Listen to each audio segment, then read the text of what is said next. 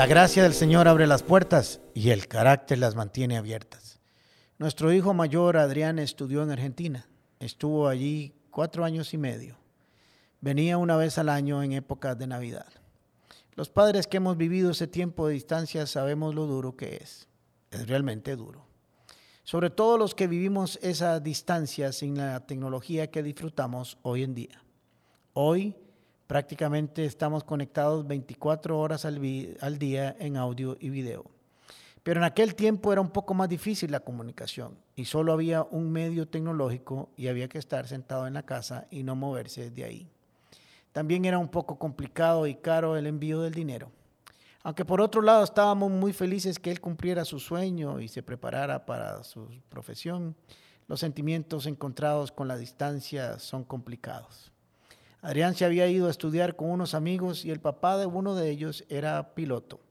Volaba una vez al mes a ese país, por lo que aprovechábamos para enviarle dinero, así ahorrábamos un poco y esperábamos oír noticias de él. Pero había algo que en el buen sentido de la palabra envidiábamos. Era que él, el papá de su amigo, veía a su hijo por lo menos unas horas, una vez al mes, y nosotros una vez al año.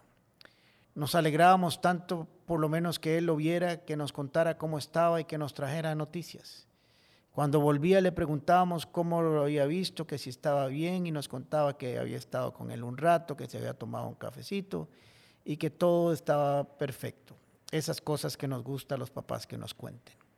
Claro que hablábamos con Adri todas las semanas, pero las noticias e informes de primera mano producían una sensación diferente. El impacto que tenía esa noticia en nosotros era especial. Nos contaba lo que había hecho y cómo estaba disfrutando de sus estudios.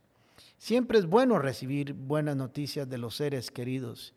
Siempre es bueno y agradable recibir buenas noticias de cualquier tipo. Recordando esta historia me puse a pensar lo que dicen las escrituras. Proverbios capítulo 25, versículo 25. Las buenas noticias de tierras lejanas son como agua fría para garganta sedienta. Qué buena comparación hace el escritor de Proverbios con lo que producen las buenas noticias en nosotros. Como el agua fresca quita la sed. Creo que todos hemos experimentado el efecto de una buena y una mala noticia. Hoy en día estábamos rodeados de malas noticias. Las buenas noticias hay que buscarlas, pero las malas llegan solas, nos rodean y nos buscan por todos los medios posibles. Es interesante, a nadie le gustan las malas noticias. Sin embargo, casi inconscientemente hablamos de ellas todos los días y a toda hora. Y no solo eso, las reproducimos y nos volvemos sin darnos cuenta portadores de esas malas noticias muchas veces sin estar seguros si son verdad o mentira, sobre todo en este tiempo de pandemia. Todos hemos tenido sed y sabemos perfectamente lo que significa. Nadie nos tiene que contar si se siente o qué se siente tomar un vaso de agua en tiempos de calor. Es más, escribiendo este podcast me di cuenta de que solo pensarlo me había dado sed y estoy seguro que a usted también. Así como el agua fría está diseñada para quitar la sed del cuerpo, igualmente las buenas noticias del Evangelio de Cristo están diseñadas para quitar la sed del alma, para traer paz, tranquilidad y esperanza. No sé si lo sabías, pero el término Evangelio significa buena nueva o buenas noticias.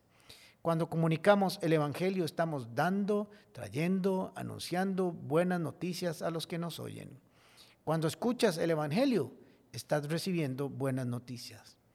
Tal vez nunca lo habías visto así, pero si te das la oportunidad de convertirte en un portador de buenas noticias, lograrás llevar alegría a todos los que te escuchen y eso te mantendrá siempre dispuesto a anunciarlas. Tener siempre buenas noticias implica tener un profundo interés y amor por nuestros seres queridos. Queremos que tengan una buena razón una buena noticia por la cual pueden estar seguros y vivir con una visión diferente del futuro, aún en medio de las malas noticias de esta tierra. Peregrinamos por este mundo, lejos de nuestra patria celestial, a la cual llegaremos un día. Mientras tanto, recibamos las buenas noticias que nos llegan de ahí, de esa patria celestial. Nos caen como agua fresca en medio de nuestra vida. Pero también no dejemos de ser portadores de esas buenas noticias, de esa agua fresca que quita la sed. No dejemos de compartirlas nunca. Por eso las escrituras dicen de aquellos que traen siempre buenas noticias así. Qué hermosos son los pies de los mensajeros que traen las buenas noticias. Recuerda, en tu boca siempre hay una buena noticia.